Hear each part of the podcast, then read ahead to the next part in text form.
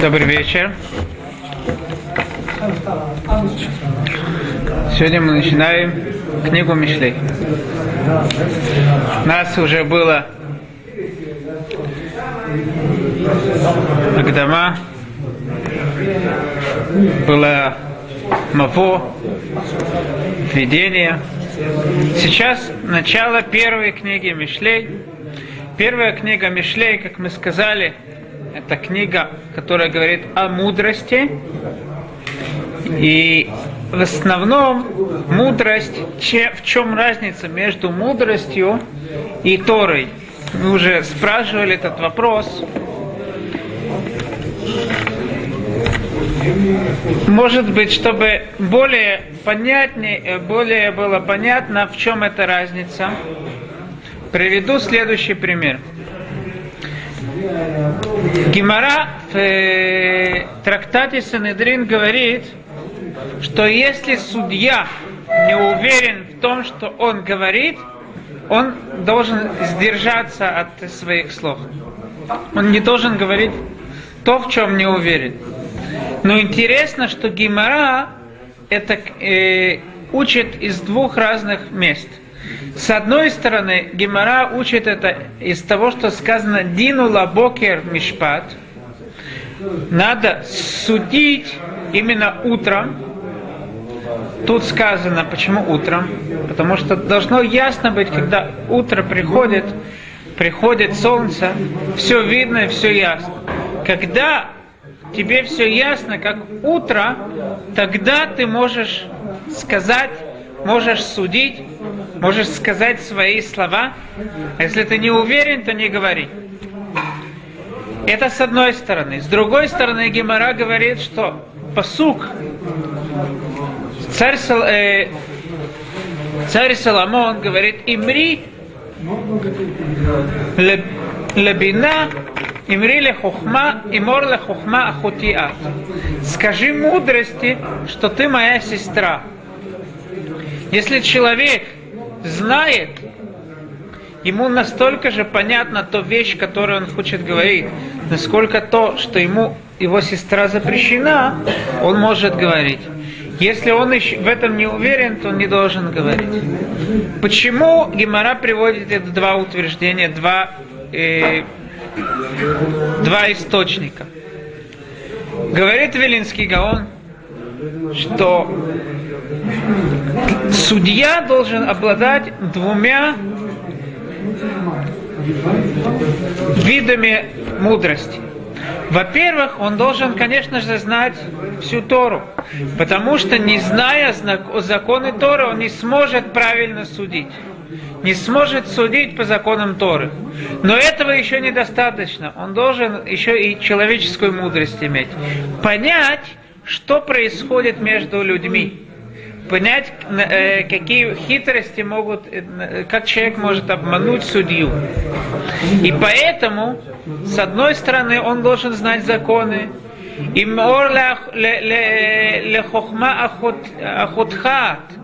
ты должен сказать там мудрости, ты моя сестра. Он должен настолько знать хорошо законы, для него настолько должны быть понятны, и явны все законы Торы, как то, что его сестра ему запрещена. С другой стороны, он должен понять мудрости, э, хитрости людей, это человеческая мудрость, и это то, что сказано, и морля ла хохма ахутиат. Скажи мудрости, ты моя сестра. Э, извиняюсь. Динула бокер мишпат, утром судите, как утро. Когда все ясно, так вы, вы должны понять отношения между людьми, что все ясно. Эти две части, они э, все были в царе Шломо. Поскольку царь Шломо попросил у Всевышнего мудрость, чтобы судить этот народ, для того, чтобы судить народ, мы видим, что две эти мудрости нужны. И поэтому книга Мишлей, она делится на три части. Первая часть это хухма, это более человеческая мудрость, понять всевозможные хитрости людей и хитрости Яцерара. И третья часть, это часть относится к самой Торе, которая нас обучает какие-то законы Торы, как нам жить.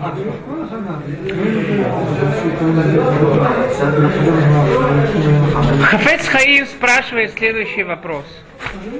С одной стороны, говорят мудрецы, что если человек хочет стать мудрым, он должен изучать в ту часть Торы, которая, ту часть Гимары, которая говорит о финансовых каких-то законах. Спрашивает Хафец Хаим, что мы видим в, в, в трактате Шаббат не так. Потому что в трактате Шаббат говорится имя, дается имя каждому каждому разделу Мишны, есть у нас э, Моэд, есть э, Зраим, Кодшим, Таарот, каждому разделу дается свое имя. Часть, которая говорит про жертвоприношение, она называется хухма мудрость. Спрашивает Хафец Хаим, так что же такое, что, что же мудрость? Это заниматься финансовыми какими-то законами, либо, э, либо это изучать законы жертвоприношений. Говорит Хафец Хаим, что человеческая мудрость – это финансовые законы. Мы поймем все хитрости людей. Но то, как служить Всевышнему, как ему приносить жертву, это другая мудрость. Это Седер Котшим, это та часть Мишнайот, которая, которая занимается жертвоприношением. Поэтому первая часть, которая хохма, она говорит о хитростях, она дает нам возможность понять хитрости людей и, понятно же, хитрости Есерара. Начинает, начинает наша, наша эта часть, это первая часть Мишлей, начинается так. Бни, имьи фатуха хатаим альтове, им йомру лихай тану, наирвали дам, не спинали на ких и нам, נבלעם כשול חיים ותמימים, כיורדי בור. כל הון נמצא, יקר נמצא, נמלא בתינו שלל. גורלך תפיל בתוכנו, כיס אחד לכולנו. Сразу же начинается эта книга, она говорит о соблазнах. Сын мой, если грешники будут соблазнять тебя, не возжелай. И сразу же нас царь Соломон, который нас называет сын мой, сын мой это выражение, которое э, показывает наиболее заинтересованность человека в другом желание человека помочь своему сыну, кому больше он хочет, более всего он хочет помочь, именно своему сыну. Поэтому царь Соломон открывает эту книгу «Сын мой».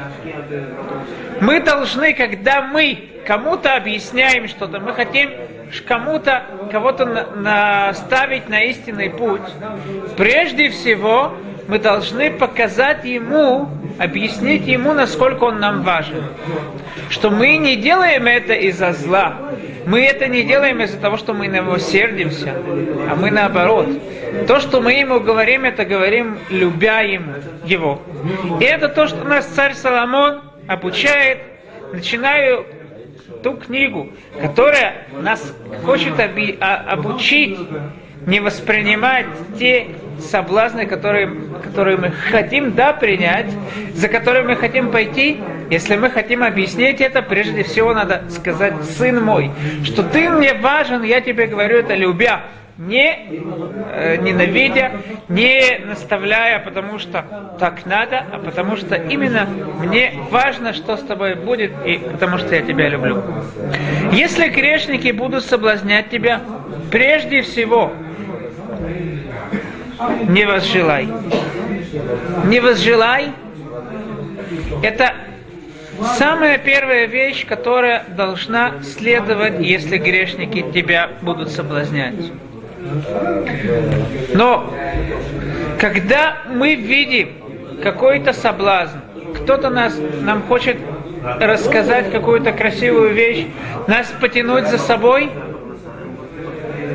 Прежде всего мы должны обратить, кто это такой. Если грешники Что такое грешники? На иврите это хатаим. Хатаим это от слова хет, это от слова сегодня на иврите говорится промахнуть, это ляхтима тара. Хет это тот, которого нет, у которого нет заповеди, который не выполняет заповеди. Это не обязательно тот человек, который делает грехи. Но тот человек, который не делает заповеди, он понятно, что все его желания уже не пойдут, он тебя никогда не будет заманивать выполнять заповеди. Им Ефатуха Хатаим, обрати внимание, если это грешники, то ничего хорошего ты уже от них не слышишь, не услышишь. Насколько бы эти слова них не казались мудры. И поэтому, прежде всего, не возжелай. Прежде всего, когда Ецарара к нам приходит, он не говорит нам делать э, грехов. Что Ецарара прежде всего говорит? Он только показывает, насколько это красиво. Показывает, насколько это хорошо. У человека его, в его голове мелькает мысль. Ой, в принципе, да, мне Всевышний запрещает это. Я, понятно, что я не буду это делать. Но вообще-то это красиво. Вообще-то это здорово. Это уже начало падения. Почему? Мы видим это уже в самом начале. Грех первого человека, Адама решил, с чего начался? Ватеря Аиша, Китова Эсли Маахаль Вихитава Улейнаим, Венихмада Эсли Аскиль. Ватиках и Миперьева Тухаль. Прежде всего она посмотрела. Красивое дерево. Если мы знаем, что Всевышний нам это запретил, если мы знаем, что это слова выходят от грешника, то мы не должны обращать внимание, насколько это красиво. Если мы видим какое-то прекрасное, хорошо пахнущее яблоко, но мы знаем, что оно отравлено, и каждый, кто его укусит, он умрет, то я не думаю, что кто-то скажет, «А, какое красивое яблоко, кто его увидит, отвернется, пойдет подальше от него, обойдет его. Рассказывают про Реборух Бер, ученик Рыбхайм Мибриск, что как-то ему принесли селедку. Слышали такое? Селедка была обернута в газету. Газета не, соверш... не совсем кошерная была. Что же он сделал? Он взял эту газету, и снял с селедки вот так. Взял рукав, так, сделал рукав, и снял ее локтем. Я слышал вопрос, который задал мой учитель Роши Шиват Хеврон, Равиль Эльзак. Он спросил, ведь он говорит, непонятно, если он не хочет дотрагиваться до этой газеты. Ну хорошо, он локтем его да, э, отталкивает. Но почему же вот так надо сделать рука?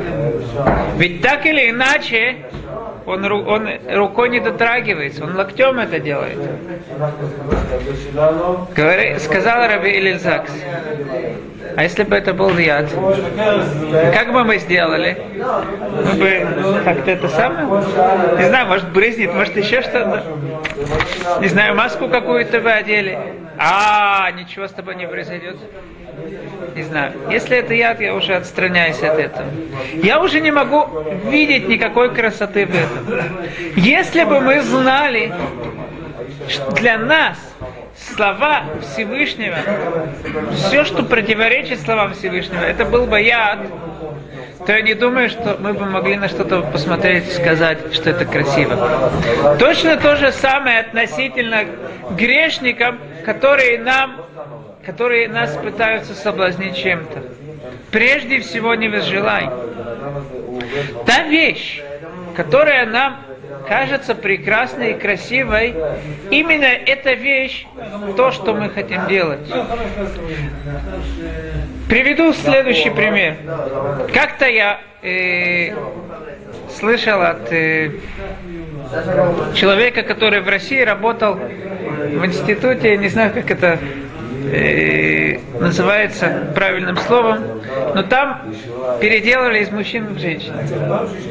Как это называется, я не знаю. Вот такой институт, есть, такие, есть такая болезнь, есть мужчины, которые хотят быть женщинами. И, пожалуйста, они, этот институт предлагал им свои услуги. Нет, инвестиции. Нет, это обыкновенные делают, как это называется, пластические, пластические Ну, не знаю, что они там делают. Так он рассказал мне как-то, что к нему пришел друг, и он сидел в его офисе, что-то они разговаривали, нашла какая-то девушка. Его друг стал заигрывать с этой девушкой. Она немножко, на минутку вышла. Он говорит, ты знаешь, что это мужчина? Он все. Я задался вопросом. Если она красива, если это привлекает, так это объективно или субъективно? Привлекает. Привлекает? Нет. Если это он видит в этом женщину, так это уже привлекает. Если он видит что-то другое, это уже не привлекает. Если у нас да, Хасахалила, допустим, есть какая-то еда, она упала в канализацию. Ничего не произошло, можно отряхнуть, все. Никто не видит. Кто-то бы вообще захотелось бы это есть. Даже те вещи, которые сами по себе казались бы красивы, это вопрос, как на них посмотреть. И мы упоминали уже, Гемара в Масахет Кедушин говорит, что Тора называется тавлин, она называется приправой. Почему же это приправа? Приправа не аннулирует никакую вещь, она только дает привкус. Но это то, что требуется. Требуется нам дать другой вкус, чтобы у нас подход, мы по-другому посмотрели на эту вещь, которую мы, мы по-другому ее попробовали, и уже все изменится.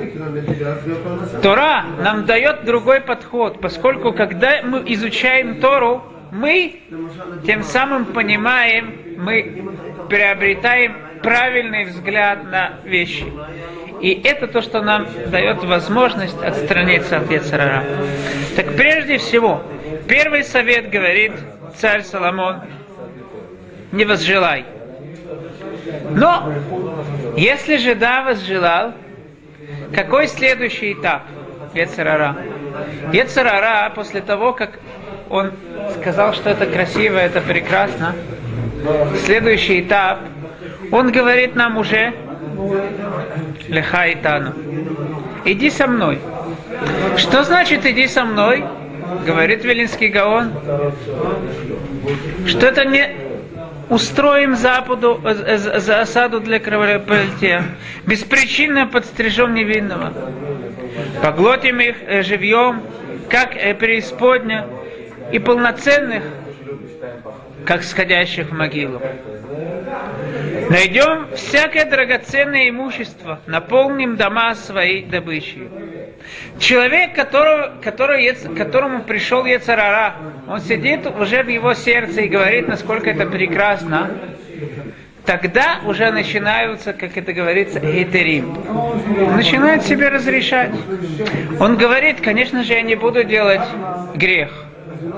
Но я вот э, вместе с этими грешниками, я вместе с ними пойду, посмотрю, что они делают. Я пойду в то место, в котором делают грехи, я там побуду, я там похожу, я не буду делать грех. Я только вместе пойду, и тогда у меня все будет. Я не буду ничего делать. Но надо знать, сын мой, не ходи одним путем с ними. Удержи ногу свою от стези их, потому что ноги их бегут ко злу. Прежде всего, не ходи вместе с ними, не, не придвигайся к э, греху, не говори, что со мной ничего не произойдет, потому что ноги их бегут ко злу. Ты думаешь, ты только пойдешь, только немножко посмотришь, только немножко, немножко, немножко понюхаешь, это, это немножко, оно быстро уже изменится намножко. Их ноги бегут ко злу. Напрасно расставляется сеть в глазах всякой птицы. А они делают засаду для крови, подстерегают души. Нам очень тяжело действительно противостоять Ецерара. В чем же основная в чем же в основном это, э, в чем же это тяжело в основном? Говорит Вильнинский Гаон в своем комментарии на Магилат Эстер, что Ецерара вообще у него не было бы силы. Но когда мы видим успех грешника в этом мире, это то, что нам, ему дает силы. Я думаю, что это имеется в виду так. Мы действуем не по знанию, а потому что мы видим. Мы видим, что вот делают грехи, ничего не происходит. И вот человек подходит к греху. Что произойдет?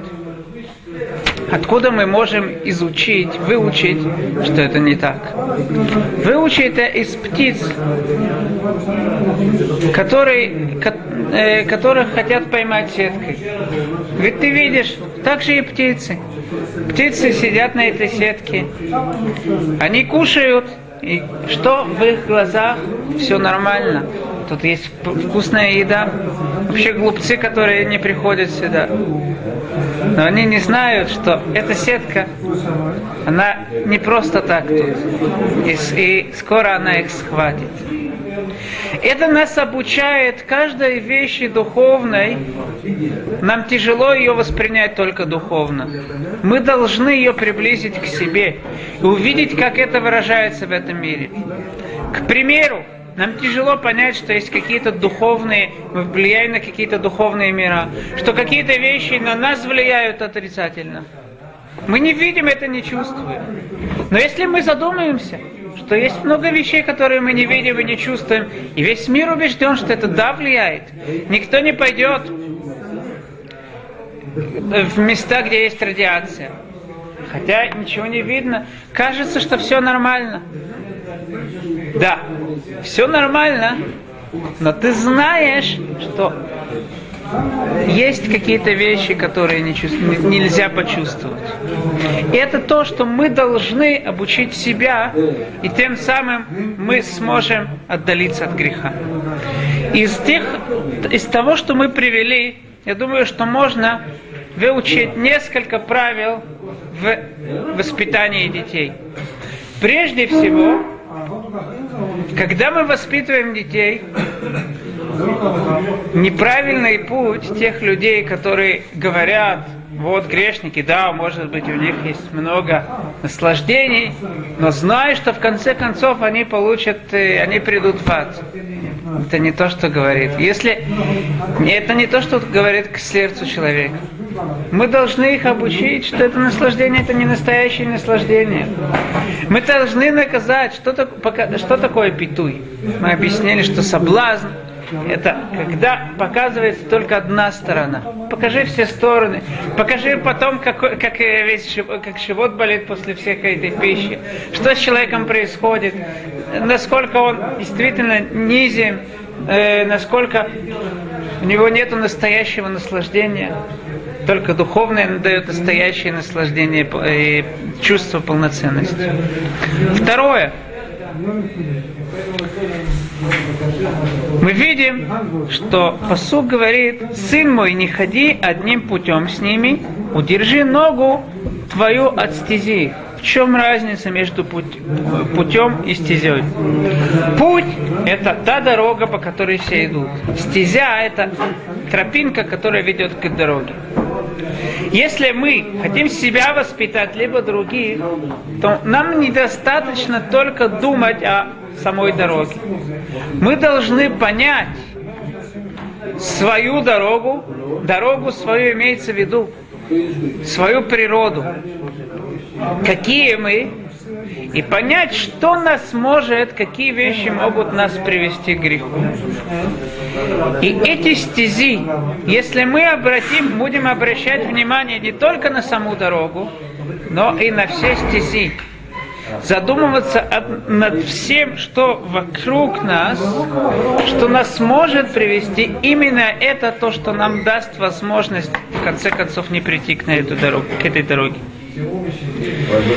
Приведу в заключение другой посук из книги Мишлей, который говорит так. Хохмат арум гавин дарко, фейвелет кселим мирма. Мудрость разумного, знание пути своего, безрассудство же глупцов, путь обмана. Арум – это который понимает хитрости Царара, его путь Гавин Дарко. Ханох Ленар Альпи Дарко, воспитывай младенца Альпи Дарко по его природе, как мы уже приводили э, комментарий Виленского Гаона. Дерех Шеладам – это его природа. Хохмата Рум – мудрость хитрого, который понимает хитрости другого. Авин Дарко. Понять свою природу, понять, что какие другие, может быть, не связанные вещи. Но в конце концов они могут его привести к плохой дороге. Это мудрость, настоящая мудрость э, этого человека. Это понять свою дорогу. Вейверит к селим, безрассудство. К селим, глупцы, которые не задумываются над своей природой. Это путь обмана, путь, которым в конце концов его, их обманет Яцерара.